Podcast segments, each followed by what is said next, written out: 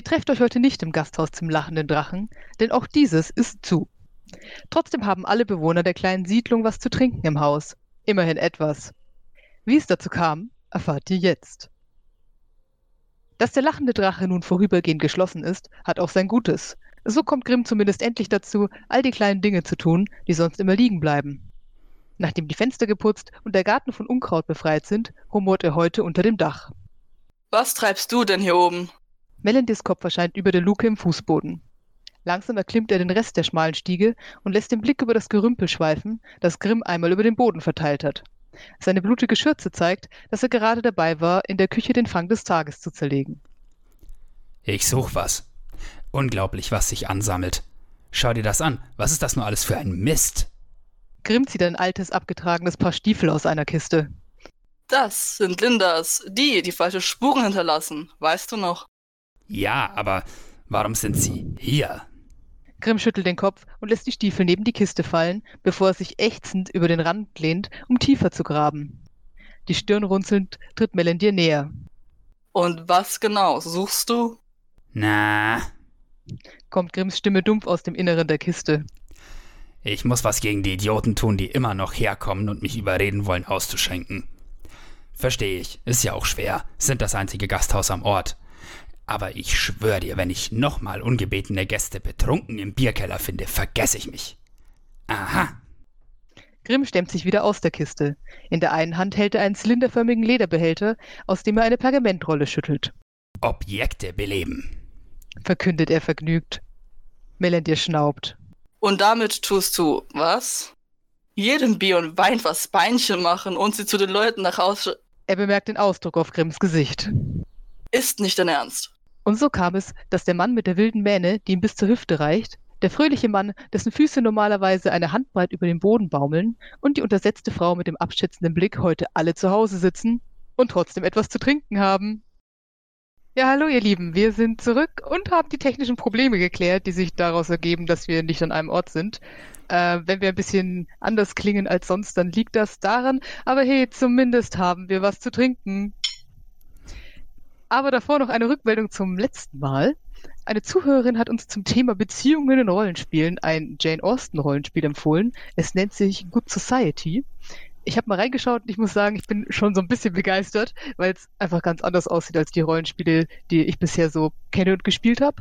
Ähm, ja, wenn es euch interessiert, googelt mal Good Society Roleplaying Game und ihr solltet einiges dazu finden, wenn es euch interessiert. Und jetzt zum Thema für heute. Philipp, was ist das Thema? Ähm, ähm, das heutige Thema ist, wir wollen uns damit auseinandersetzen, was Gruppendynamik ausmacht. Sprich, wir sitzen zusammen am Tisch, wir spielen ein Pen-and-Paper-Rollenspiel, wir haben uns Charaktere erstellt und diese Charaktere bilden nun eine Gruppe. Hoffentlich, so der Plan. Und wir wollen uns heute damit auseinandersetzen, wie man das befördern kann, dass eine Zusammensetzung von Charakteren, die man aufeinander wirft, eine Gruppe wird und wie das funktionieren könnte. Wir haben außer uns beiden heute noch einen dritten dabei, eine Premiere, uh, nämlich äh, der gute Daniel ist wieder dabei. Hi. Hallo, ich bin Also- diesmal auch wieder dabei. Also nicht wirklich eine Premiere eigentlich. Ja, Aber ich war schon mal eine- dabei, aber Aber wir sind zum ersten Mal zu dritt. Das Uh. ist korrekt. Da kann jemand bis drei zählen. Das ist eine Leistung, die ich zu würdigen weiß. Vielen Dank, vielen Dank. Die erste Frage, die wir uns in dem Kontext gestellt haben, war ja, kann man eigentlich erwarten, dass aus diesen Charakteren, die man da am Anfang einer Kampagne zusammenschmeißt, von selbst eine Gruppe wird? Oder muss man da nachhelfen? Was meinst du dazu, Nina? Also meine bisherigen Erfahrungen hat es, also funktioniert es mit den Gruppen am Anfang immer relativ gut, weil die meisten Spielleiter, die ich hatte, immer sofort mit der Action einsteigen und man dann in den ersten, keine Ahnung, zwei, drei, fünf Sessions überhaupt keine Zeit hat, drüber nachzudenken, warum er eigentlich gerade mit diesen Leuten rumhängt. Aber ab irgendeinem Punkt hat uns das dann auch immer in den Hintern gebissen, weil dann natürlich sofort, die, wenn die erste Downtime kam, war natürlich irgendwann so die Frage, ja gut, also die Banditen sind jetzt weg, aber ihr seid immer noch da. Warum seid ihr immer noch da? Eigentlich mag ich euch gar nicht. Und das war dann manchmal so ein bisschen künstlich, das zusammenzuhalten, muss ich sagen. Deswegen glaube ich, dass das schlauer geht, als wir das in der Vergangenheit gemacht haben. Ja, man muss halt irgendwie dafür sorgen, dass die Charaktere, auch wenn sie ein Stück weit unabhängig voneinander erstellt werden, ähm, ein geme oder bereit sind, ein gemeinsames Ziel später zu verfolgen über jetzt ein initiales, spontanes Ereignis hinaus. Das heißt, man müsste irgendwie hinbekommen, dass die Charaktere so gebaut sind, dass sie irgendwie so ein bisschen zueinander passen und ja, ähnliche Weltanschauungen vertreten würden, sodass sie halt auch bereit wären, mit den anderen weiter zu reisen, beziehungsweise dann ein weiteres Ziel, was auch immer das jetzt sein mag, zu verfolgen. Da gäbe es ja auch die Möglichkeit, dass man als DM sagt, eure Figuren sollen alle zusammen ein gemeinsames Ziel beziehungsweise sollen erstmal eine gemeinsame Motivation haben. Man könnte also am Anfang einer Kampagne als Spielleiter vorgeben, ihr seid alle in dieser Region und ihr habt ein Problem mit dem Tyrannen namens XY. Dann haben alle einen gemeinsamen Nenner und einen gemeinsamen Feind, was bekanntlich Gemeinsamkeiten schafft die Feinde meiner Feinde sind meine Freunde oder so in der Art. Oder zumindest nicht meine Feinde. Wobei man sich dann natürlich überlegen kann, ob man dabei weitere Einschränkungen macht. Das heißt, dass Charaktere mit einer bestimmten Vorgehensweise, um Tyrann XY äh, loszuwerden, alle einverstanden sind, oder ob man das bewusst offen lässt. Das heißt, ähm, dass die Charaktere jetzt beim Tyrann XY äh, bereit sein könnten, die ganze Stadt abzufackeln, weil dann ist Tyrann XY ja weg, oder dass sie halt etwas weniger Kollateralschäden bevorzugen würden. Aber da würdest du das von vornherein festlegen? Was? Ich würde eher sagen, dass, äh, ja, welche, welche Mittel äh, der Zweck heiligt. Weil ich denke, das ist eigentlich was, was sich ja im Spiel entscheidet, wie weit man zu weit geht oder auch nicht. Also ich glaube, das würde ich vorher nicht festlegen wollen. Wenn sie Lust haben, die Stadt abzubrennen, ja, von mir aus. Es hat halt Konsequenzen. Ist halt vielleicht ein Problem, wenn nur Einzelne die Stadt abbrennen wollen und andere da völlig dagegen sind, sodass die Gruppe da dran ja eventuell sogar zerbrechen könnte. Ähm, andererseits gibt das natürlich auch sehr interessante ähm, Ingame-Charakterinteraktionen, wenn man solche Unterschiede zulässt. Ich bin ja immer für Interaktion. Interaktion ist immer super. Aber ähm, ja, man muss halt da die äh, Spielerinnen und Spieler am Tisch kennen. Äh, inwieweit sie mit Konflikten jetzt auch out of character äh, klarkommen würden. Ähm, und ja, eventuell auch, wie, inwieweit man Zeit für Konflikte zwischen den Charakteren, anstatt zwischen den Charakteren und äh, dem ja, großen Bösen, das sie bekämpfen sollen, hat. Da würde ich gleich noch zurückfragen, weil das, glaube ich, was ist, was äh, sehr kontrovers diskutiert wird. Was würdet ihr denn sagen, wie schlimm ist es eigentlich, wenn die Gruppe zerbricht? Also ich muss sagen, ich bin ja auch jemand, der immer sehr an seinen Charakteren hängt und die dann eigentlich auch nicht hergeben will. Trotzdem ist ja eigentlich das Schöne an Rollenspielen, dass auch wenn man einen Charakter verliert, es danach trotzdem weitergeht, auch vielleicht mit der gleichen Gruppe und dann halt mit einem anderen Charakter. Und dass man durchaus ja auch akzeptieren kann, wenn zum Beispiel irgendein Charakter mal sein eigenes Ding macht, ist halt mehr Arbeit für den Spielleiter. Oder halt auch, dass man sieht, ja, die Gruppe, wie sie jetzt ist, funktioniert aus Gründen nicht. Dann machen jetzt halt einfach A, B und C neue Charaktere und dann versuchen wir es nochmal. Wie seht ihr das?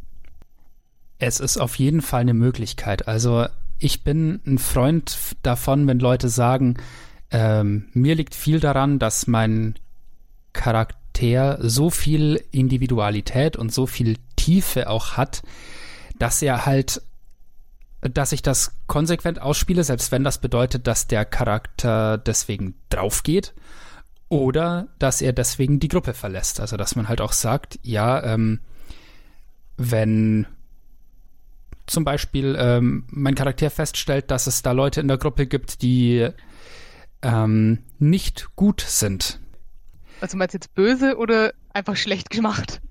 äh, sorry, ich meinte äh, böse. Beziehungsweise, wenn sie halt, wenn da eine krasse Diskrepanz in den Ideologien oder den Idealen der Spielerfiguren da ist und dann halt einer sagt so, ja, ähm, ich spiele hier einen Kleriker, der ganz konsequent für die gute Seite der Geschichte sozusagen steht und für die gute Seite der, der Götterwelt in diesem, in dieser, in dieser fiktiven Welt. Und dann ist ein anderer Charakter in der Gruppe, der äh, eine total düstere Gestalt ist und, und wo, wo dieser, dieser Kleriker vielleicht sich sagt so, oh, der stört mich total, ich will hier eigentlich die ganze Zeit weg, weil ich nicht das Gefühl habe, dass das noch lange gut geht.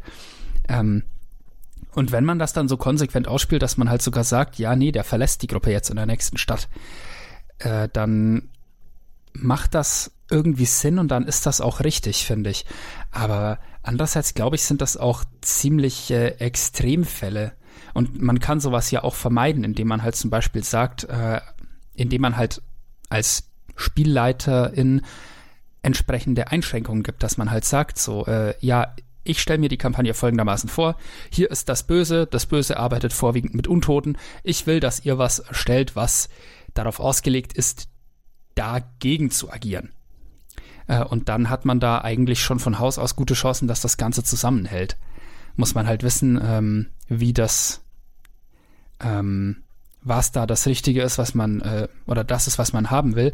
Und ich denke, man sollte auch als Spielleiter dann ähm, mit den Leuten am Tisch reden. Hey, äh, wie wollt ihr das? Soll ich euch lieber relativ strenge Vorgaben machen, was, wie eure Charaktere ticken sollen? Oder riskieren wir, dass die Gruppe irgendwann auseinanderfällt, dass es in der Gruppe Konflikte gibt, aber ich gebe euch freie Hand, wie ihr eure Charaktere bastelt? Das, das ist, glaube ich, auch was da, da muss man miteinander reden und dann, glaube ich, ist da auch, was auch immer dabei rauskommt, für alle okay. Ich würde sagen, als Spieler würde ich deutlich bevorzugen, wenn man da etwas strengere Vorgaben eher hat, ähm, weil ich finde, dass man mit ein paar Vorgaben für den Charakter auch durchaus leben kann, ähm, anstatt dann halt es darauf anzulegen, dass man halt irgendwann äh, komplett neu anfangen muss praktisch und damit halt auch schon so die Erfahrungen, die die äh, Charaktere im Spiel untereinander gemacht haben, dann halt gleich wieder ungültig sind. Ich fände halt angenehmer, wenn man halt über eine längere Zeit mit derselben Gruppe unterwegs ist, so dass man halt auch immer ein bisschen Geschichte hat, auf die man aufbauen kann und aus der sich dann halt auch das weitere Handeln ähm, ergibt. Zumal die Charaktere dann natürlich in-game so ein bisschen auch die Möglichkeit haben, sich weiterzuentwickeln, anstatt halt nur die statisch das zu sein, was man ursprünglich für sie vorgesehen hatte. Ähm, da finde ich, ist es halt spannend, wenn auch durch die Interaktion mit den anderen Spielercharakteren ähm, dann der Charakter ähm, die Möglichkeit hat, äh, etwas über das, was ursprünglich war, äh, hinauszuwachsen. Oh, das klang total schön. Also ich muss Ja. sagen, genau deswegen mag ich diese zum Beispiel so ein oder zwei Vorgaben, weil ich immer fand, dass wenn man zum Beispiel das, was der Philipp vorhin meinte, macht mit, ihr seid jetzt gerade alle in XY und ihr habt ein Problem mit Tyrannen ABC, ähm, dass es immer noch sehr viel Freiheit lässt, aber man muss nicht ganz ohne Halt irgendwas aus dem Boden stampfen. Also vor allem, wenn die Spielerinnen und Spieler neu sind, ist es, glaube ich, schwieriger sogar, wenn der Spielleiter sagt, bau mir einen interessanten Charakter, als wenn er sagt, bau mir einen interessanten Charakter aus dieser Stadt am Meer, der irgendeine Beziehung zur Diebesgilde hat oder so.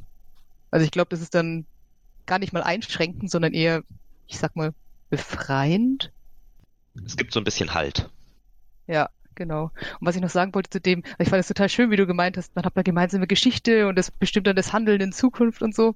Finde ich auch. Und ich muss sagen, das ist auch einer der Punkte, wo ich mir denke, dass so ein Retainer-System, also so ein Begleiter laufen dir hinterher Ding, wo wir auch das letzte Mal drüber geredet hatten, dass ich glaube, dass das an solchen Stellen auch tatsächlich Sinn macht.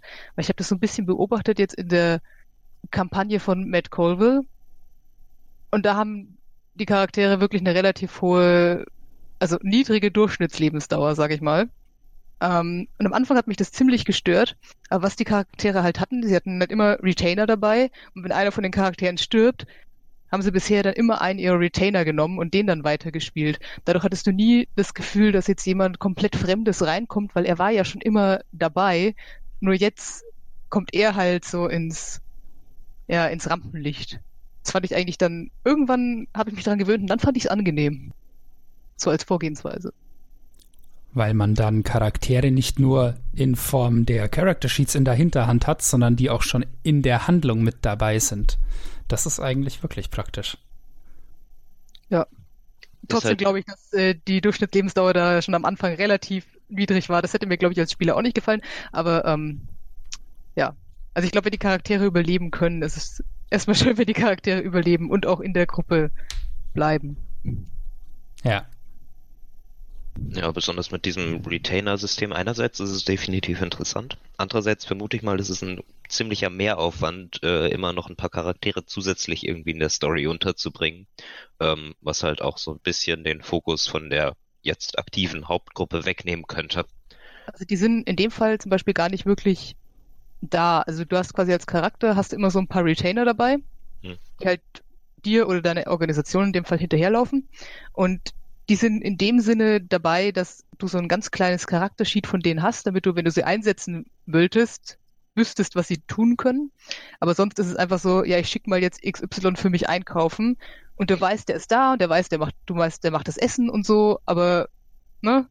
Also es Ja. ist eigentlich kein wirklicher Mehraufwand. Du überlegst dir halt einmal, wer dir da hinterherläuft und dann sind sie halt so. Ah, verstehe. Ja, das ist eigentlich echt eine gute Idee. Ähm, falls euch als ZuhörerInnen dieses Retainer-System jetzt gerade so ein bisschen Rätsel aufgibt, das ist aus einem Ergänzungsregelbuch, einem quasi inoffiziellen zu D&D, äh, fünfte Edition. Äh, da ist das draus entnommen, das verlinke ich euch auch gerne. Schleichwerbung, wir werden nicht gesponsert. Eine andere Möglichkeit irgendwie so vorzugeben, dass die Charaktere einigermaßen so auf einer Linie sind, wäre natürlich irgendwie Einschränkungen beim Alignment, also bei der Gesinnung der Charaktere zu machen. Das heißt, man spielt eine Gruppe aus ausschließlich guten Charakteren. Uh, Ja, das ist voll langweilig, ich weiß. Immer so dieses Friede, Freude, Eierkuchen, statt richtig auf die äh, zu hauen. Ähm, was meint ihr dazu? Inwieweit ist das eine äh, gute Vorgabe? Jetzt nur gut oder meinetwegen auch nur böse, wenn das interessanter ist zu spielen? Äh, oder inwieweit sollte man das eventuell anders machen? mm. also ich glaube, ich würde am Tisch drüber reden erstmal, wie, wie sehr man sich vorstellen kann, so eine gewisse, ich sag mal, Flexibilität im Umgang zu haben, glaube ich. Weil ich bin mir ziemlich sicher, dass böse Charaktere und gute Charaktere gut zusammenarbeiten können, wenn es entweder eine Situation sind, wo Freunde Mangelware sind oder wenn da halt irgendwas ist, wo man denkt, ja, es, also der andere Charakter hat mir trotzdem was zu bieten, so, ja, irgendwie ist er schon so ein bisschen ein Idiot, aber er ist äh, stark und er weiß viel über die Gegend, wo wir hier sind und so. Und der böse Charakter denkt sich halt, ja, wow, all die sind mir eigentlich alle so ein bisschen zu weicheimäßig unterwegs. Aber hier, der eine Magier, der hat diese Sachen, die ich unbedingt brauche und das ist super für mich. Also ich glaube schon, dass diese Zusammenarbeit locker über Alignments hinweg funktioniert, außer natürlich, wenn halt ein Spieler zum Beispiel sagt, nee, ich habe diesen Paladin und der Paladin ist rechtschaffen gut und sobald der Erste auch nur ansatzweise sagt, ja, ich gebe jetzt dem Bettler kein Brot und dann bricht hier gleich der Heilige Krieg aus, dann ähm, ja, kommt man nicht so viel weiter. Also ich finde eigentlich im echten Leben ist das ja auch nicht nicht viel anders. Das ist wie, stell dir vor, du bist mit deinen Kumpels im Supermarkt und die Kassiererin gibt dir fünf Euro zu viel raus oder so. Und ja, dann habt ihr draußen vom Supermarkt eine Diskussion. Gehst jetzt wieder rein? Gibst es zurück? Nee, das behalte ich jetzt. Oh Mann, du bist so ein Idiot. So, ja. Also es ist im Prinzip genau das gleiche, was man in der Realität auch hat. Nur wahrscheinlich weniger krass ausgeprägt. Und man kann sich nicht mit äh, Schwertern und Magie darum kloppen, wer recht hat. Was wahrscheinlich Also mit besser Schwertern so ist. schon, mit Magie weiß ich nicht. Also es wäre illegal, wir könnten uns mit Schwertern drum kloppen, wer recht hat. Also ich habe normalerweise keines dabei, wenn ich draußen rumlaufe. Ich weiß nicht, wie das bei dir ist. Hm. Heute habe ich Dinge gelernt. So eine Einschränkung auf die Gesinnung ist hilfreich, finde ich, wenn man eine Kampagne düster machen will oder heiter gestalten will, dann machen solche Alignment-Einschränkungen sehr viel Sinn, denke ich. Also ähm, wir planen ja gerade auch eine äh, Kampagne, die wir nebenher noch spielen wollen. Und da habe ich zum Beispiel die Auflage gemacht, keine guten, sondern nur neutrale und in Absprache mit mir auch böse Charaktere. Denn ich möchte da mal was machen, was so ein bisschen edgy und so ein bisschen düster ist. Und da stören gute Charaktere nur. Also sind die verboten. Ähm, das äh, genau sollte man halt sollte man halt auch absprechen äh, mit den SpielerInnen, ob das so klar geht. Deswegen habe ich ja auch, äh, als ich rumgeschrieben habe, dazu gepackt. Wenn euch hier dran irgendwas stört, lasst es mich wissen. Vielleicht wollen nicht alle äh, neutrale oder böse Charaktere spielen, sondern vielleicht doch welche, die eher gut drauf sind. Aber ich glaube, bisher sind alle ganz damit einverstanden, zur Abwechslung mal in die Richtung zu gehen. Schauen wir mal. Naja, Ihr wart in der Draw-Kampagne auch schon alle böse. Ich muss sagen, das hat mich vor große Herausforderungen gestellt, aber ich habe viel gelernt. ja, in dieser Kampagne, das war teilweise etwas schwierig damit, dass die Gruppe zusammenhält. Mein Charakter wollte sich am Ende aus dem Staub machen und den Rest der Gruppe im Stich lassen äh, und die Beute dabei mitnehmen. Er hätte es fast geschafft, hätte ich dran gedacht, auf Konzentrationszauber, dass man nicht zwei gleichzeitig aufrechterhalten kann, äh, zu denken. Zu doof. Ja, also im One-Shot hätte das sogar super funktioniert, wäre daraus eine Kampagne dann erwachsen. Also es war, es war meine Schuld, dass ich das nicht eingeplant habe, aber wäre daraus dann eine Kampagne entwachsen und du hättest es geschafft, wären die anderen natürlich mega pisst von dir gewesen. Und die werden, also ja, die wären ja weiterhin mit dir in der gleichen Stadt gewohnt. Also irgendwie, ich glaube, das hätte sich noch deutlich niedergeschlagen. Das hätte ihn Zu niedergeschlagen. Schade. Einer von euch hätte ihn niedergeschlagen, ja. Muhaha, ihr kriegt mich niemals. So, wer will einen zweiten One-Shot dazu spielen? Okay, nein. Zurück zum Thema. Also wir hatten jetzt über das Alignment gesprochen und wie die Charaktere so ticken an sich. Ähm, ein anderer Punkt ist ja, wenn wir jetzt mal die Zusammenarbeit der Gruppe äh, aus einer anderen Perspektive anschauen wollen, schauen wir uns doch mal an, ähm, welche Rollen im Sinne von welche Klassen in einer Gruppe vertreten sind. Sprich, sollten wir immer darauf achten, wenn Leute eine äh, Pen-and-Paper-Gruppe bilden und Charaktere bauen, dass da immer ein Healer dabei ist, jemand, der Heilzauber wirken kann, äh, immer ein äh, Tank, immer jemand, der besonders viel Schaden äh, anrichten kann und irgendein so Magier, der noch hinten steht und äh, Zeug macht. Ähm, ist das sinnvoll, darauf zu achten, dass das so eine ausgewogene Gruppe ist oder eher nicht? Was meint ihr? Ich finde, das hängt immer so ein bisschen davon ab, was man gerne spielen möchte. Ähm, ich würde sehr stark davon abraten, die Spieler, äh, nur weil keiner Heiler spielen möchte, äh, dazu zwingen zu wollen, dass äh, jetzt irgendjemand einen Charakter macht, auf den er nur mäßig Lust hat.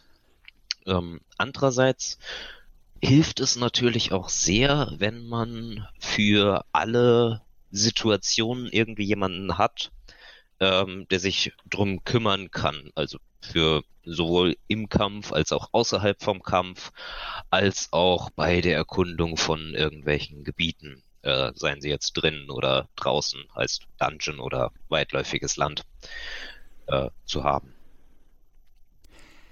Ja, und worüber ich da noch nie nachgedacht habe, bevor ich es mal gelesen habe, war tatsächlich, dass es ja nicht nur so ist, also ähm, ich sag mal so, so kampfmäßig, ja, du musst eine ausgeglichene Gruppe haben, damit du möglichst im Kampf bestehen kannst und keine Schwächen hast als Gruppe und so.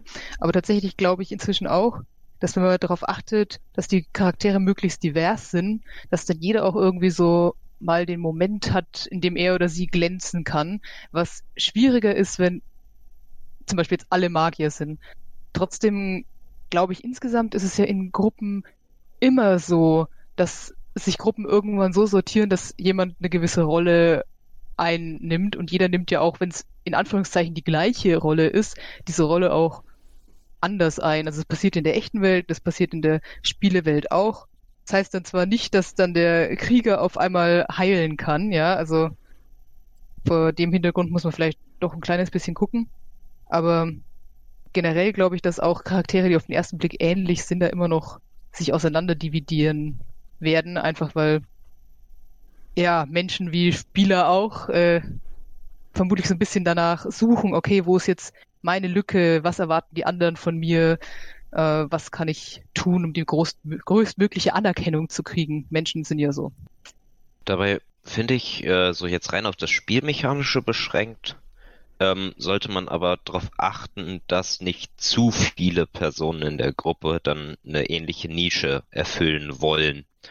Ähm, ganz einfach, um zu vermeiden, dass es so Konkurrenzkampf darum gibt, äh, was man oder was der eigene Charakter dann machen soll, wenn mehrere dasselbe machen wollen und halt nur für eine von den Personen äh, die Möglichkeit besteht, sowas zu tun.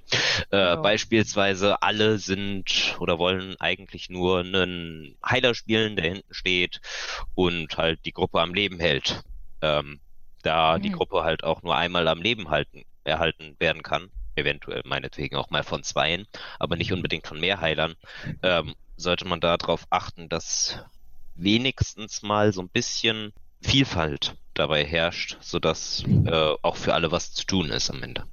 Naja, es können ja auch gar nicht alle hinten stehen. Also irgendjemand ist ja schon zwangsweise vorne. Vielleicht überlegt die Person sich dann nochmal. Sehr gut möglich. Also tatsächlich, ich habe sie gerade offen, aber ich finde es gerade nicht. Ich hätte es vorher aufschlagen sollen. Also zum Beispiel in Hexen 1733 steht ja ganz explizit drin, so hier, wenn ihr eine Gruppe von Hexenjägern erstellt, dann sind das hier die Archetypen, die ihr möglichst erfüllt haben solltet. Jemanden, der Schaden macht, jemanden, der Schaden einstecken kann, jemanden, der heilt und ich glaube, jemand, der soziale Interaktion beherrscht. Im Englischen sagt man immer, you need a face. Meistens der Barde oder der Paladin. Ähm, Nach Möglichkeit nicht der Barde oder der Paladin. Die sind viel zu wenig diplomatisch, aber andere Sache. Gibt es das im Dungeon Masters Guide oder so, dass man den Spielern sagen sollte, dass sie ähm, eine ausgewogene Gruppe brauchen? Oder was steht da? Also im Spielleiterhandbuch von äh, der fünften Version von D&D haben wir nichts gefunden, aber im Spielerhandbuch. Und zwar steht hier drin unter Charaktererstellung Punkt 6 Gruppenbildung die meisten D&D-Charaktere würden als Einzelgänger nicht lange überleben, denn jeder Charakter erfüllt eine Rolle in der Abenteurergruppe, einer Gemeinschaft von Helden, die für ein gemeinsames Ziel zusammenarbeitet. Teamwork erhöht maßgeblich die Chancen eurer Gruppe, die vielen Gefahren der D&D-Welten zu überleben. Sprich mit deinen Mitspielern und deinem Spielleiter und entscheidet, ob sich eure Charaktere kennen, wie sie sich getroffen haben und mit welchen Aufgaben sie sich als Gruppe auseinandersetzen könnten. Das heißt, äh, hier ist auch ganz klar die Betonung drauf, redet miteinander. Das äh, predige ich hier auch ganz gerne. Es funktioniert immer alles sehr viel besser, wenn man miteinander redet über Dinge, die man plant, vorhat, durchführen will. Ein weises Wort. Ich hätte es tatsächlich auch noch so als Tipps aufgeschrieben.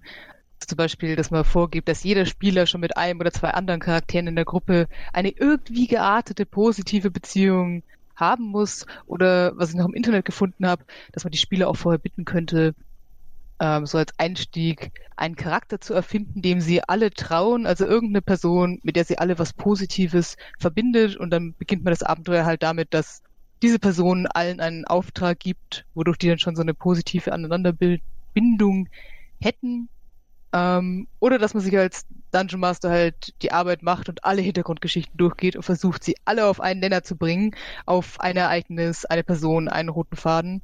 Aber ich glaube, das kann man durch dieses, setzt euch einfach mal gemeinsam an den Tischen, überlegt, wie ihr denn zusammenpasst, äh, wesentlich vereinfachen. Mhm. Dann ist die Gruppe halt auch von Anfang an eine Gruppe. Das macht einiges im Einstieg in der Tat einfacher. Ja, also wenn ich mich richtig erinnere, haben wir auch am Anfang relativ gleich zwei Gruppenmitglieder verloren, weil sie beschlossen haben, das ist doch nicht ihre Gruppe. Und im Prinzip äh, haben wir das auch erklärt mit, ja, ihr wacht morgens auf und die zwei sind halt weg. Okay. Das Fenster ist auf, da hängt ein Seil. Ja. Und Tja, dann zieht solche Dinge halt passieren in der Einstiegsphase der, Einstiegsphase der Gruppenbildung. ja.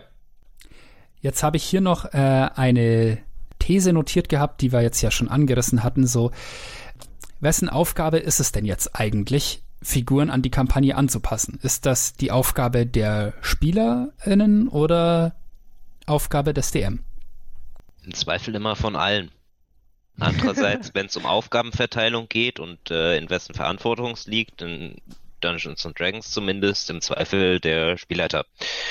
Ähm, ich finde halt, ähm, man sollte im Vorfeld mit der äh, Gruppe vorm Spiel schon abstimmen, ähm, dass die Leute miteinander reden sollen, sodass äh, man schon im Vorfeld so ein bisschen Ahnung hat, was die anderen machen und was man eventuell selbst zu dieser Gruppe dann noch beitragen möchte. Ähm, eventuell äh, gibt es da natürlich Konflikte, wenn irgendwer äh, besonders schnell damit ist, die eigenen Vorstellungen in den Charakter umzusetzen. Ähm, andererseits kann man über sowas natürlich reden, wenn Leute ähnliche Beiträge zur Gruppe leisten wollen, ähm, so dass man sich wie schon gesagt, nicht zu sehr in die Quere kommt. Im Zweifel liegt es dann aber natürlich wieder am DM, äh, da, wenn nötig, ein Machtwort zu sprechen, beziehungsweise Konflikte aufzulösen und halt irgendwie auch Vorgaben zu geben, dass äh, es möglichst nicht zu Konflikten bei der Charakterbildung kommt, beziehungsweise dass Konflikte sich später im Spiel möglichst wenig auswirken, so dass man halt ähm, die Welt beziehungsweise die Begegnungen, auf die man dort trifft, ähm, selbstverständlich äh, zumindest so ein bisschen an die äh, Gruppe anpasst, äh, sodass das äh, auf jeden Fall eine spaßige Interaktion ergibt und nicht äh, irgendwie frustrierend für Einzelne oder die ganze Gruppe wird. Ja, also diese moderierende Rolle sehe ich den Spielleiter auch ganz stark drin. Trotzdem glaube ich manchmal, dass es, also dass man sich zu einfach macht, wenn man jetzt sagen würde, so, wir haben jetzt alle Charaktere gemacht, mit denen sind wir total glücklich und dass du jetzt dann eine Story dazu machst, wo wir alle reinpassen, ist nicht unser Problem so. Um, ja, keine Ahnung. Also wenn man zum Beispiel, also wenn zum Beispiel sich ein Spieler jetzt ausdenkt oder alle Spieler sind total drauf aus, ja, wir spielen jetzt alle einsame Wölfe in dieser Kampagne. Und der arme Spielleiter muss sich dann überlegen, ach Gott, wo ist denn jetzt der, der Haken, mit dem ich jeden einzelnen von diesen Charakteren in meine Kampagne reinziehe? Ich glaube, das finde ich auch schon schwierig. Und da habe ich von jemandem gelesen, der als Tipp meinte, also die Leute können alle Charaktere machen, die ihnen gefallen, aber ich sage ihnen auch ganz klar, ich mache euch eine Kampagne, in der gibt es eine gewisse Action. Und wenn eure Charaktere in ein paar Wochen nicht Teil dieser Storyline sind, ja, dann macht ihr neue Charaktere. Ich bin mir nicht ganz sicher, ob ich die Idee so dumm finde eigentlich. Außer, also, wenn man es nicht ständig tut, nur weil die Charaktere einmal falsch abbiegen. Den Punkt kann ich auf jeden Fall auch nachvollziehen. Es ist als DM ärgerlich, wenn Charaktere in der Gruppe einfach so überhaupt nicht in das reinpassen, was man da eigentlich konzipiert hat und wie man es sich vorstellt. Natürlich muss man als DM immer damit rechnen, dass ähm, dass nicht alles so exakt läuft, wie man sich das vorgestellt hat. Das gehört dazu. Und äh, man erzählt, man schreibt ja auch kein Buch, sondern man erzählt da etwas zusammen. Man erzählt das auch nicht alleine. Das muss man natürlich immer im Kopf behalten als DM. Aber wenn dann halt trotzdem welche dabei sind, die halt so überhaupt nicht ins Setting reinpassen, dann äh, muss man halt mit den Leuten reden und abklären, hey, du, ähm, das passt gerade hinten und vorne nicht. Ich habe keine Ahnung, wie ich das äh, deichseln soll, dass dieser dein Charakter da irgendwie ein Teil von dem wird, was wir hier erzählen. Das, äh, das stört ja dann teilweise auch die anderen äh, SpielerInnen am Tisch, weil die sich vielleicht Mühe geben, da in diese, in diese Welt mit einzusteigen und dann ist da halt dieser eine Charakter dabei, der ja sein eigenes Ding macht oder gar nichts macht und äh, ja, macht dann halt keinen Spaß, ne? Ist vielleicht für diese Einzelperson dann äh, ein wenig frustrierend, aber ja, ich fürchte, da gibt es dann im Zweifel auch keine bessere Lösung. Mit irgendwem muss man sich so ein Stück weit verscherzen. Halt dabei immer diplomatisch sein und versuchen, die Situation dann doch äh, am wenigsten naja. unangenehm für alle mit äh, daran Beteiligten zu machen. Ja, aber ich denke auch quasi, du, also ich meine, du merkst es ja dann Also wer weiß, ob es überhaupt eine Einzelperson sein muss. Vielleicht ist es ja auch ein Teil der Gruppe, der lieber was anderes machen würde. Dann spaltest du halt einen Teil der Gruppe ab. Das ist auch okay. Und ich denke mir, also Spieler sind ja auch nicht dumm. Du merkst ja auch am Tisch, wenn quasi, ja, wir sind jetzt im fünften Dungeon hintereinander und eigentlich weiß mein Charakter nicht, was er da soll.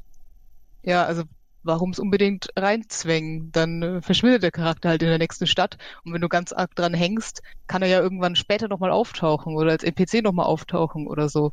Also ich glaube, ja, also ich meine, natürlich ist es dann frustrierend, aber ist es wirklich weniger frustrierend, immer einen Charakter zu spielen, wo du merkst, äh, äh, ja, da lieber gleich die Reißleine ziehen und rausnehmen, ehe dass sich das dann so mit der Zeit immer weiter hinzieht.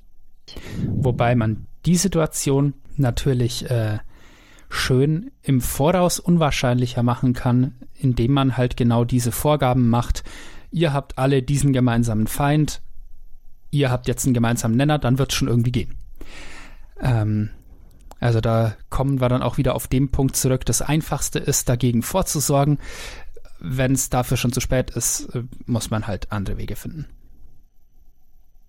Genau. Ich weiß auch gar nicht, ob das jetzt so ins Thema von jetzt reinpasst. Ähm, aber wie steht ihr eigentlich zu Subplots? Sage ich mal. Also quasi nochmal so kleine Geschichten in der Geschichte, die manche Charaktere mehr ansprechen als andere. Also ja, ich weiß es jetzt nur von Philipp, du machst es sowieso oder versuchst es zumindest zu machen, je nachdem, ob wir darauf einsteigen oder nicht. Ähm, mir ist auch bewusst, dass das sehr viel Arbeit macht für den Dungeon Master, aber irgendwie, ich muss sagen, mir hat diese Vorstellung immer gefallen, so zum Beispiel, dass man sich auch mal zwischendurch auf einen Kaffee trifft oder mal telefoniert oder so und dann so ein Mini-Abenteuer für einen selber spielt. So, dein Charakter ist nicht mit in den Dungeon gegangen, weil er was am Horizont hat glitzern sehen, so, dass es was passiert und dann kommst du eine Woche später zurück. Also das finde ich eigentlich auch, muss ich sagen, sehr toll, aber ich bin auch nicht derjenige, der sich das gerade ausdenken muss. ja, äh, ich finde das das ist halt so eine Möglichkeit, ähm, wenn Charaktere halt mal was machen sollen, was die anderen Charaktere nicht mitkriegen sollen. Ähm, dann reicht es halt manchmal nicht für fünf Minuten, andere, die anderen aus dem Raum zu schmeißen. Oder wenn man über Remote spielt, zu muten. Äh, und dann derweil halt nur mit der einen Person zu interagieren, sondern manchmal braucht man halt ein bisschen mehr Zeit dafür. Ähm, ich finde es cool, wenn sich sowas relativ spontan ergibt. Ähm, äh, ich weiß nicht, ob ich das jetzt. Ich glaube, in ein, zwei Fällen habe ich es wirklich geplant, aber das war dann auch nicht so eine stundenlange Geschichte, sondern das ging dann halt vielleicht eine halbe Stunde lang oder so. Ähm, und ich hatte mit, äh, mit einem Charakter aus unserer Gruppe die etwas finstere Schattenzauberin, ähm, hatte ich ja auch einstiegs schon mal so eine äh, Zweier-Session, wo wir halt so einen Teil ihres äh, ihre Hintergrundgeschichte so erkundet haben, was halt die anderen nicht so mitkriegen sollten, weil es halt ein bisschen düster war ähm, und äh, so ein bisschen geheim. Das, äh, ich finde es eine Bereicherung, aber ich, mh, mm, man sollte sich schon überlegen äh, als DM, wie weit man da einsteigen soll, denke ich. Denn da kann ziemlich viel Zeit drauf gehen, die dann anders anderswo fehlt. Ja. Man sollte sich halt auch nicht zu sehr auf einzelne Charaktere oder Spieler konzentrieren, wenn dabei die Gefahr besteht, dass man dafür andere vernachlässigt. Das finde ich persönlich äh, eine große Gefahr, wenn man äh, an, am Tisch ähm, verschiedene Arten von SpielerInnen sitzen hat. Insofern, dass die einen eine super umfangreiche Hintergrundgeschichte zu ihren Charakteren schreiben und andere nicht so sehr dann ist man als DM ständig in Versuchung, die die mit die besonders viel Hintergrundgeschichte haben, denen halt mehr Bälle zuzuspielen, weil man halt mit denen dann auch so ein bisschen mehr anstellen kann. Ähm, und das, das ist sowas, wo ich mich immer wieder dabei ertappe, dass ich äh, anfange, manche aus der Gruppe zu bevorzugen und andere äh, so ein bisschen hinten runterfallen, weil die halt vielleicht nicht so viel Hintergrundgeschichte haben, ähm, die ich so einbauen kann. Ähm, das ist so, das ist so ein bisschen tricky manchmal, finde ich. Ich meine, einerseits äh, ist es eine logische Konsequenz, wenn du mehr für deinen Charakter bastelst, kann ich als DM mehr damit anfangen.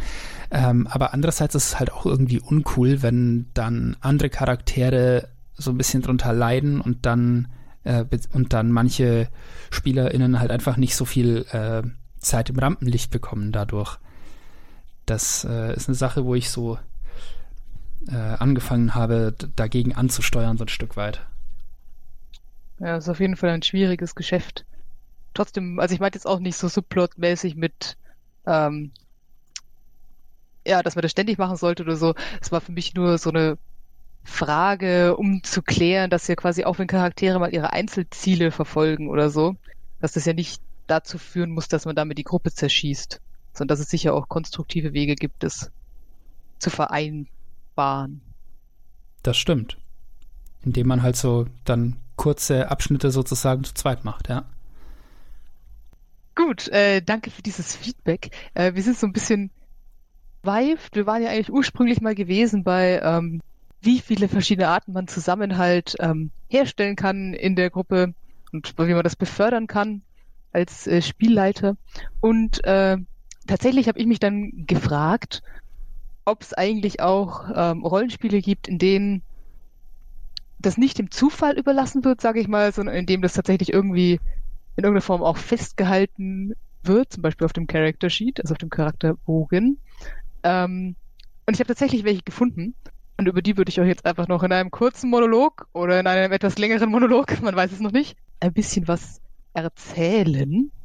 Ich habe mir tatsächlich drei Rollenspiele angeschaut und wie die mit der Gruppe und Beziehungen unter den Spielercharakteren umgehen. Und alle drei tun das auf unterschiedliche Art und Weise und alle drei fand ich auf ihre Art sehr gut. Deswegen ähm, ja, habe ich die jetzt hier dabei. Und äh, spannend ist vielleicht noch zu wissen, dass alle drei Spiele auf ein gemeinsames System zurückgehen, nämlich, zurückgehen, nämlich äh, Powered by the Apocalypse. Äh, und ich habe mir sagen lassen, dass äh, viele Spiele, die auf dieses System aufbauen, Beziehungsdynamiken explizit benutzen. Das erste Spiel, das ich mir da angeschaut habe, ist Apocalypse World. Ein Spiel, in dem es genau um das geht, wonach es klingt. Und äh, was wir, wie ich äh, finde, auch mal spielen sollten, schon allein, weil die Stats wie folgt lauten. Cool, hard, hot, sharp, weird. Finde ich super. Ähm, ich will eine Figur, genau. die sehr hohe Stats in hot und weird hat. Danke. Ich weiß gar nicht, wie frei die Charaktere sind, aber wir können es uns gerne mal anschauen. Äh, ich schicke es euch später mal. Ähm, genau, aber auf jeden Fall gibt es in Apocalypse World auch einen äh, Wert, der History heißt, also Geschichte im Sinn von gemeinsame Geschichte. Und dieser Wert beschreibt quasi, wie gut Charaktere einander kennen. Also nicht mögen, nur kennen. Und äh, diese History-Werte setzen sich zusammen aus, wie genau habe ich jemanden beobachtet, wie offen war derjenige mir gegenüber und haben wir gemeinsame Erlebnisse. Und jeder Charakter hat so einen Wert für jeden anderen Charakter und ähm, die müssen nicht gleich sein. Also ich kann Daniel besser kennen als Daniel mich.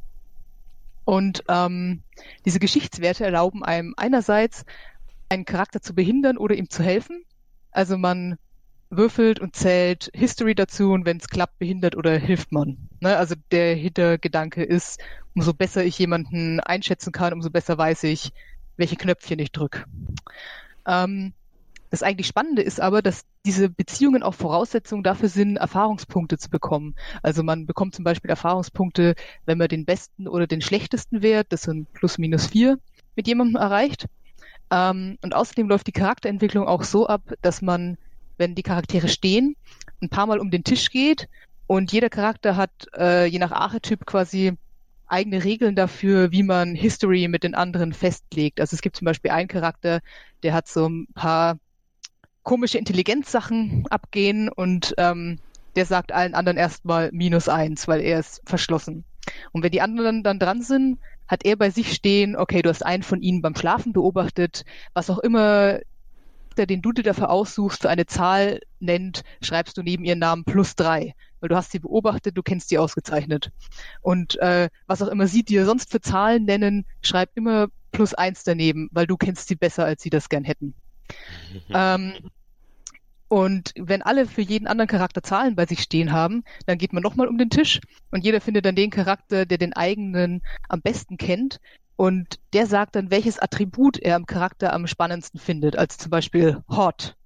Ähm, und dann sucht sich der Spielleiter noch ein Attribut aus. Und wann auch immer der Charakter nur eins von diesen beiden Attributen benutzt, bekommt er Erfahrung. Und wenn man halt genug Erfahrung hat, levelt man irgendwas auf.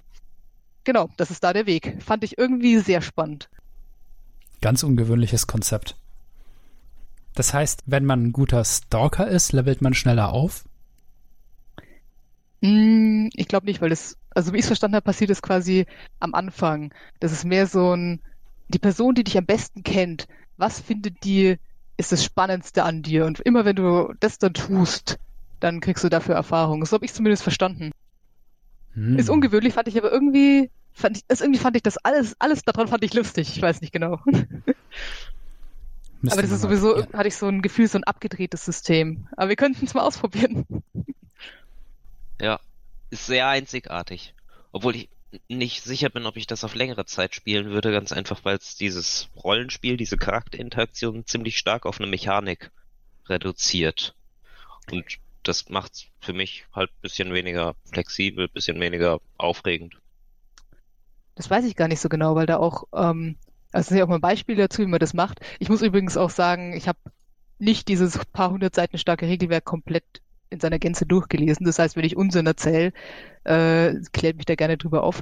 Aber genau, also in dem Beispielkästen, wo immer noch mal drin war, wie das am Tisch dann abläuft, da ging dann am Tisch quasi genau das ab, was sowieso abgehen würde. Also so, du, damals haben wir da zusammen gegen XY gekämpft. Ja, ich glaube schon. Gut, dann ist es jetzt plus zwei. So, also, so. also ich hatte quasi eher den Eindruck, dass es das, was du eh machst, nochmal in die Mechanik gießt, als dass es dir die Mechanik aufzwingt. Aber ich glaube, das sind halt dann Präferenzen. Hm, stimmt, dass man halt nochmal irgendwie so eine numerische Repräsentation von der Hintergrundgeschichte hat. Ist vielleicht auch nicht verkehrt. Genau, und deswegen mochte ich auch das zweite, was ich mitgebracht habe, ähm, weil ich da das Gefühl hatte, dass, dass es auch was ist, was man ohnehin tut und dann wird man dafür belohnt. Weil das zweite, was ich mir angeschaut habe, ist Dungeon World. Und da gibt's Bonds, also Bindungen. Das sind Gefühle, Gedanken, Geschichte, die einen an einen anderen Charakter binden. Und ähm, da hat man immer mindestens eine Bindung. Und Bindungen sind einfache Aussagen, zum Beispiel so XY hat mich vor dem Drachen gerettet, ich schulde ihr was. Oder ich bin sicher, dass ABC derjenige ist, der unsere Vorräte klaut. Ich behalte ihn im Auge. Und am Ende jeder Session kann man Bindungen lösen. Dann schlägt man dem Spieler, den die Bindung betrifft, vor, dass die Bindung aufgelöst werden kann und wenn der Spieler zusagt, wird die Bindung gelöst und man kommt Erfahrung dafür. Und ähm, Bindungen werden immer dann gelöst, wenn sie quasi die Beziehung nicht länger beschreiben. Also wenn sich zum Beispiel die Umstände geändert haben oder ein Ziel erreicht wurde oder eine Schuld äh, ja beglichen wurde. Und also in unseren Beispielen zum Beispiel, man hat das Leben zurückgerettet oder man hat herausgefunden, wer und warum wirklich die Vorräte stiehlt. Und immer wenn man dann Bindungen frei hat, kann man neue eingehen. Und das finde ich zum Beispiel sehr elegant, weil dadurch für was Erfahrungspunkte vergeben wird, was ich glaube, dass die meisten Spieler mehr oder weniger bewusst ohnehin tun.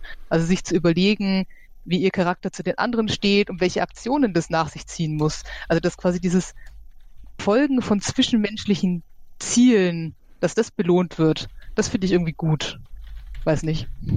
Ja, stimmt. In D&D äh, 5, was wir ja hauptsächlich spielen, ähm, so was Charakterfortschritt jetzt rein auf die Mechanik bezogen angeht, äh, gibt's da ja, ich meine, es gibt diese Anmerkungen, dass man Charakterfortschritt auch nach Meilensteinen äh, vergeben kann. Das heißt, wenn irgendwie ein bestimmter Punkt in der Kampagne erreicht ist, kriegt man Level up. Aber ansonsten so mit dem Basissystem gibt's ja eigentlich nur Erfahrungspunkte festgelegt äh, für das Besiegen von Monstern. Und ähm, es gibt da wenig Vorgaben dazu, wie man ähm, ja für Charakterentwicklung die irgendwie mit Erfahrung belohnen kann. Und da irgendwie so eine Referenz zu haben, das finde ich ist schon echt äh, eine gute Idee. Es freut mich, dass ihr das auch ein bisschen so seht. Philipp, hast du auch eine Meinung? Oder bist du überfahren? Ähm, nee, ich, ich finde das auch ziemlich cool, dass man da wirklich ähm, mehr Anreiz hat, die eigene Figur in, ähm, Rollenspieltechnischen Wege weiterzuentwickeln und dafür dann wirklich äh, dadurch, dass man dafür dann äh, Erfahrungspunkte bekommt.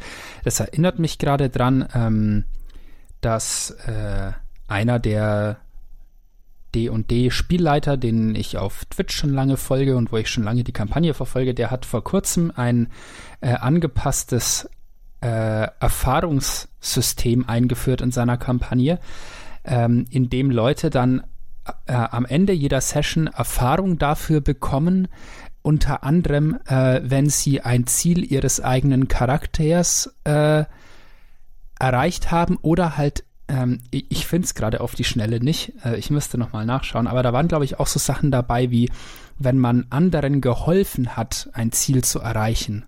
Äh, gab es dann auch Erfahrungspunkte dafür.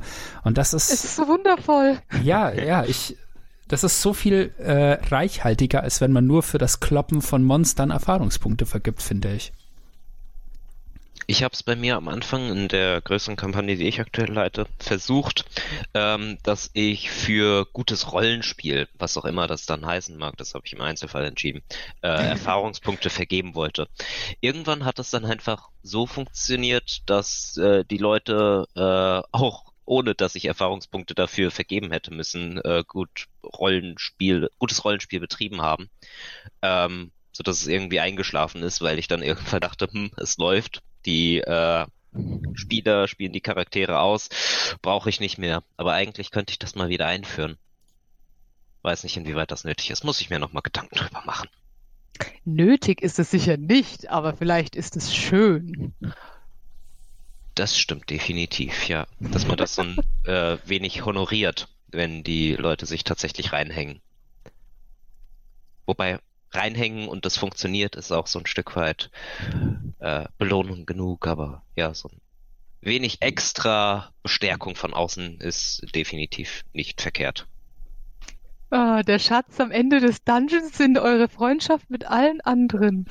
Da war falsche Grammatik im Satz. Okay. Äh, das ist ein sehr schlechter Ratschlag. Das ist äh, ein furchtbar demotivierendes Ergebnis. Macht das nicht.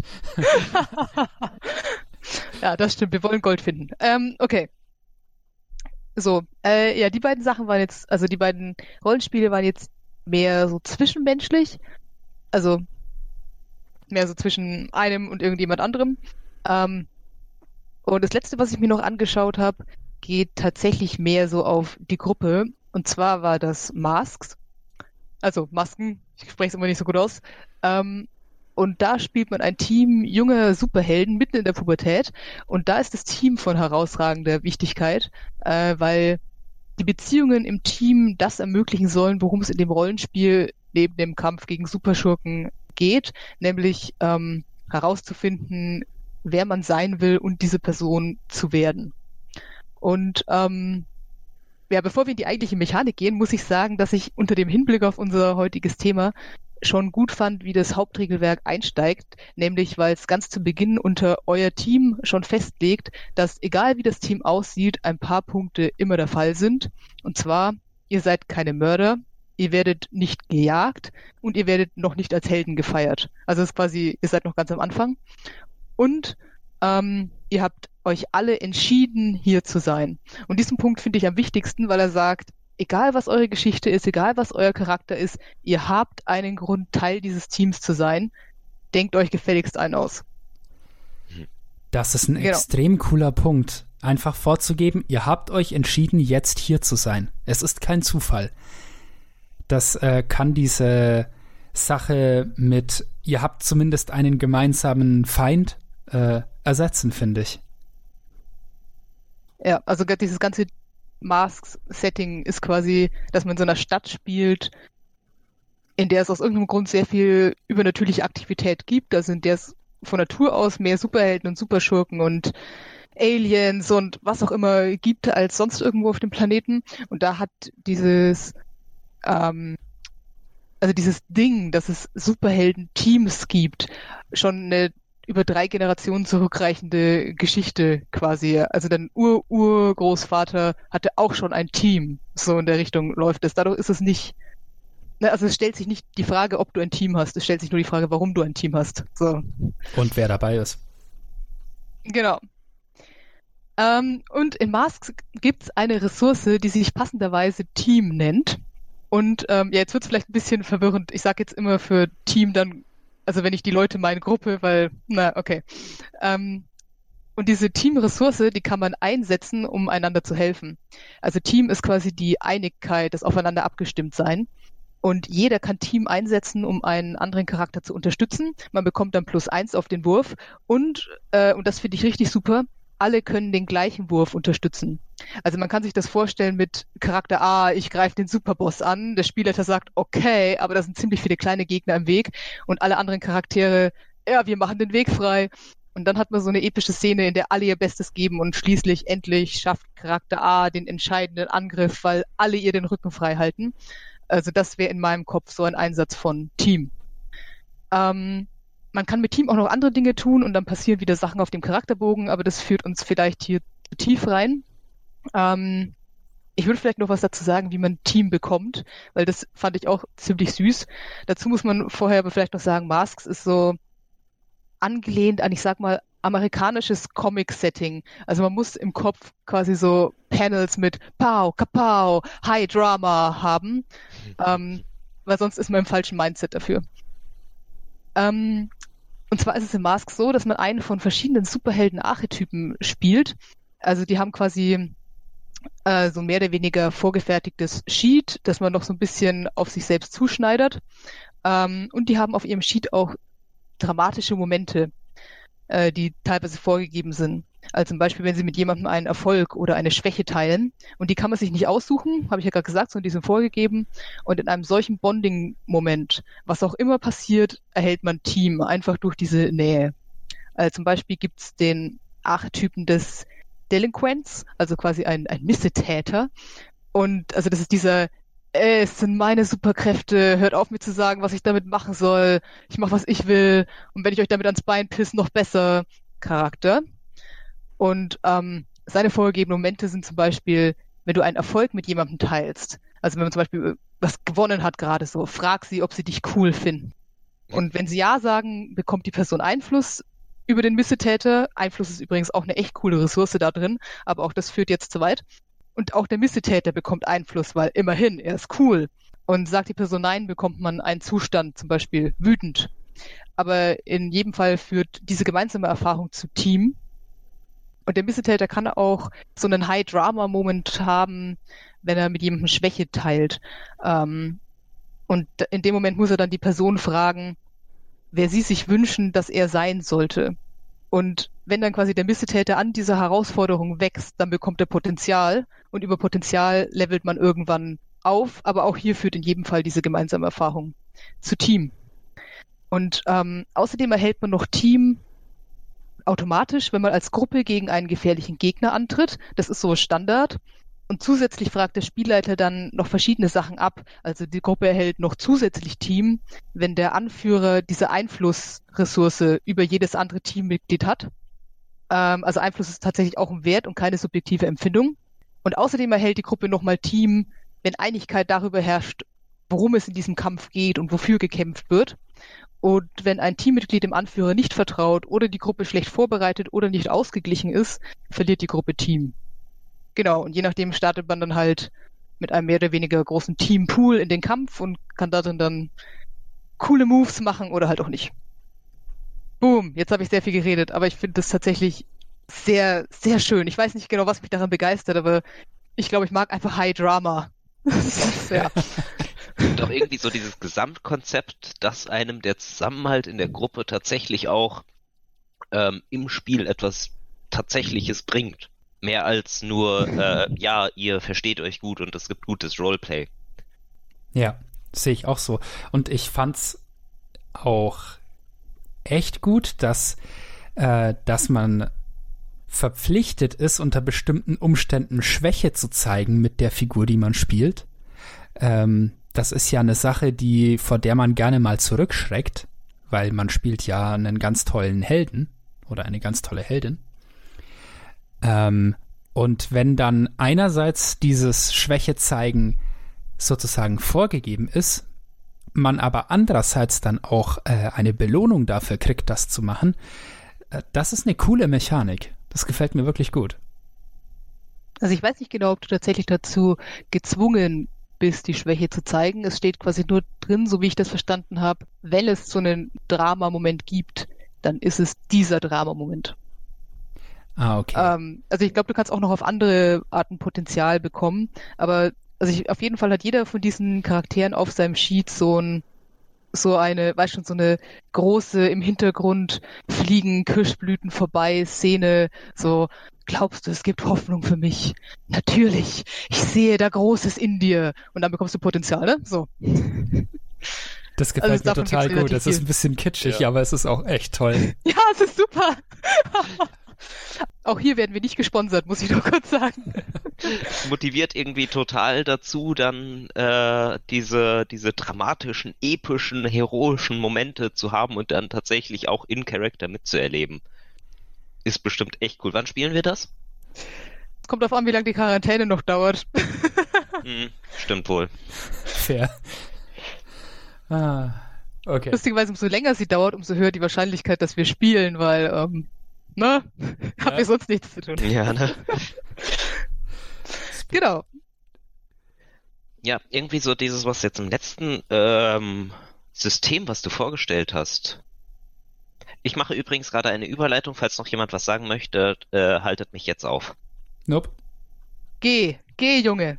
Was jetzt in dem letzten System, was du vorgestellt hast, auch äh, ziemlich halt gefördert wurde, war ja irgendwie so diese Interaktion zwischen Spielern in Character. Ähm, jetzt würde man das natürlich auch gerne auf andere Systeme, wo das nicht äh, irgendwie mechanisch abgebildet ist, übertragen. Und da stelle ich mir dann halt häufig die Frage, wie kriege ich ähm, meine Gruppe dazu, untereinander zu interagieren.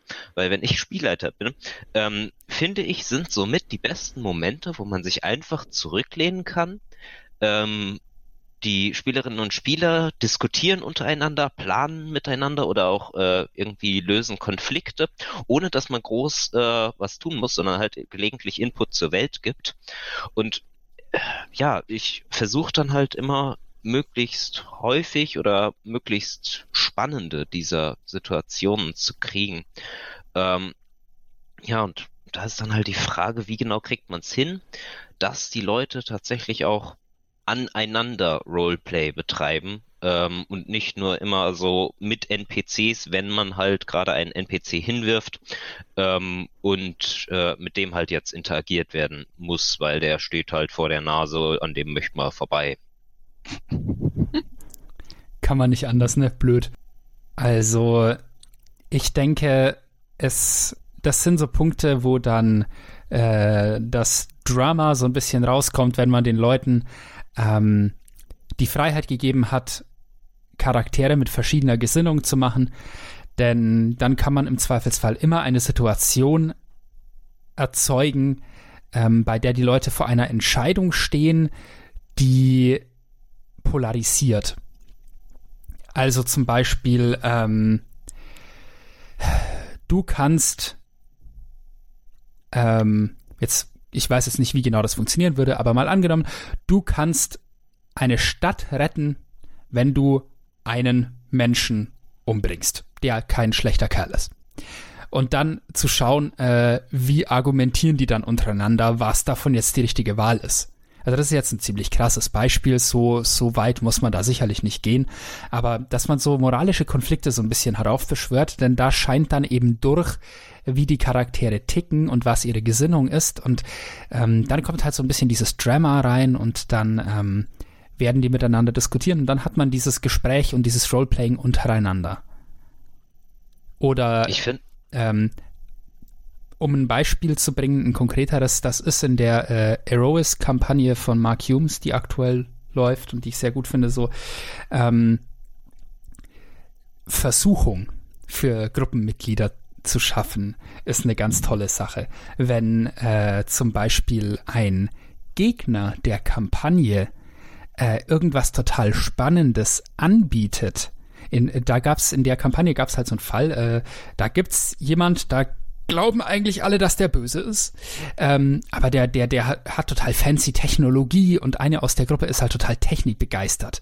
Ähm, und dann ist dieser, dieser vermutlich böse NPC halt zu dieser äh, Spielerfigur hingegangen oder zu dieser Spielerinnenfigur ähm, und hat die, der halt so war, so halt Technologie gegeben und halt darüber und alle wussten wahrscheinlich äh, oder oder als das rauskam, haben halt alle gesagt, ja, der hat dir das Ding gegeben, um dich damit auszuspähen. Und dann kam halt zurück, ja, aber es nutzt uns dadurch was und dann hatte man sofort so einen richtig krassen Konflikt innerhalb der Gruppe. Ähm, auch so finde ich, kann man da kann man da sehr viel anstellen. Ich finde halt, wenn man solche Momente erzeugt, sind sie echt cool. Aber ich finde, insbesondere wenn man eine Kampagne anfängt, muss man halt die Spieler erstmal so ein bisschen aufweichen, ein bisschen äh, dazu bringen, halt in Character auch ähm, so ein Stück weit aus sich rauszugehen. Ich finde, irgendwie habe ich ganz gute Erfahrungen damit gemacht, ähm, dass man Leute einfach vor ein äh, Problem stellen kann und sich dann erstmal zurücklehnt und abwartet, was die Leute äh, machen, sodass man sie halt so ein Stück weit zwingt, ähm, jetzt irgendwie auf diese Situation in Character zu reagieren und dann halt einfach mal die Situation, ja, der Situation in ihren Lauf lässt. Tatsächlich muss ich aber auch sagen, also klar, diese Einflüsse von außen, vor allem am Anfang, wenn man den Charakter noch nicht so fühlt und alle anderen auch nicht und was sich noch nicht so traut, mit den anderen zu reden, so aus der Angst, was, wenn ich jetzt irgendwas sage, was mein Charakter überhaupt nicht sagen würde, aber ich bin einfach noch nicht dabei. Ähm, ja, dann ist es immer ganz gut, wenn man diese Einflüsse von außen hatte. Äh, was mir als Spieler aber tatsächlich auch viel Spaß macht inzwischen, oder was heißt inzwischen immer, wenn die Kampagne dann fortschreitet, ist Downtime, also quasi so, so Freizeit, weil ich manchmal inzwischen sogar das Gefühl habe, oder auch in anderen Kampagnen hatte, dass irgendwann der Punkt kommt, wo man so Kleinigkeiten immer wieder über die anderen Charaktere rausgefunden hat und ähm, ja auch Dinge beobachtet hat und quasi auch vielleicht auch Konflikte von früher nie wirklich aufgelöst wurden, weil dann schon wieder die Action weiterging. Ähm, dass ich persönlich immer das Gefühl hatte, ich habe jetzt eigentlich so viele Sachen angestaut, die ich mal mit, also mit, über die ich mal mit den anderen Charakteren in der Gruppe ein ernsthaftes Gespräch führen müsste und es ist nie genügend Zeit. Ich weiß nicht, also ab einem gewissen Punkt, glaube ich, macht es dann fast schon so eine Art Selbstläufer, einfach weil, wie in der echten Welt auch, hey, ich habe gehört, du hast eine Schwester, was macht die jetzt eigentlich so? Wo ist die? Übrigens damals, als du mich gezwungen hast, da über diese Brücke zu gehen, das fand ich nicht nett von dir. Ähm, ne? Also es, es staunen sich ja Dinge an, finde ich. Und manchmal habe ich dazu eben zu wenig, zu wenig Freizeit. Ich habe Hühnchen in dieser Gruppe zu rupfen, Philipp. was ich mir vorstellen könnte, was sich da auch gut anbietet, ist halt, dass man über einen kurzen Zeitraum nur äh, die Gruppe so ein Stück weit aufteilt und dann halt mm, entweder explizit oder implizit mit den Spielern klärt, ähm, welche Untergrüppchen sich bilden sollten, sodass die Spielerinnen und Spieler da auch Zeit haben, ähm, zwischen den Charakteren irgendwie zu interagieren, ohne dass es gleich die ganze Gruppe mitbekommt, weil äh, da ja eventuell auch Themen dabei sind, ähm, die jetzt nicht in der großen Gruppe besprochen werden sollten.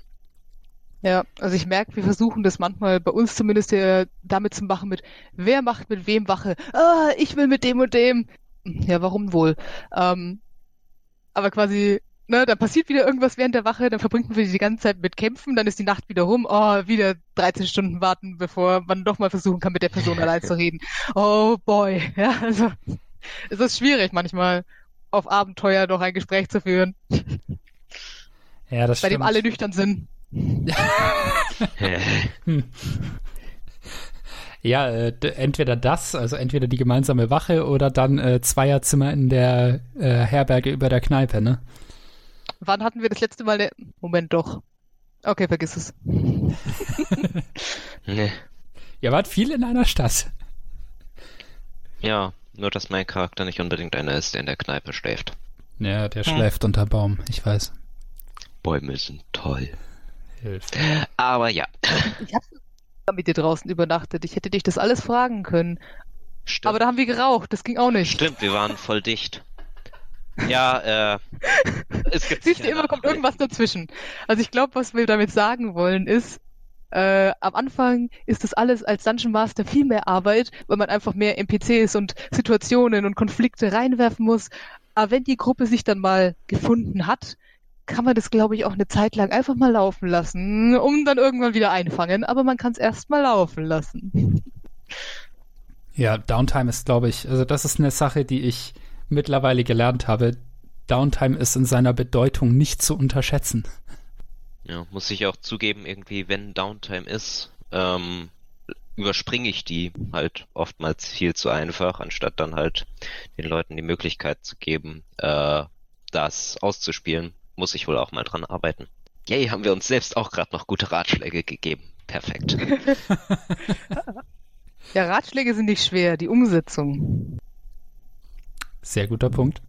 Apropos Ratschläge und Umsetzen. Äh, Wir hoffen, wir konnten euch mit unserer Diskussion zu dem Thema ein paar Anstöße geben und vielleicht ein bisschen Inspiration zum Thema, äh, wie man Gruppen ein wenig ja, anstoßen kann, ein wenig befördern kann und äh, dafür sorgen kann, dass eine Gruppe aus AbenteurerInnen mehr ist als die Summe ihrer Individuen. Oder so. Da. Ah, Ihr Lieben, ich hoffe, wir sehen uns bei unserem nächsten Stammtisch wieder. Und bis dahin, lasst uns gerne Feedback da. Und bis dahin, ciao. Bye bye. Tschüss.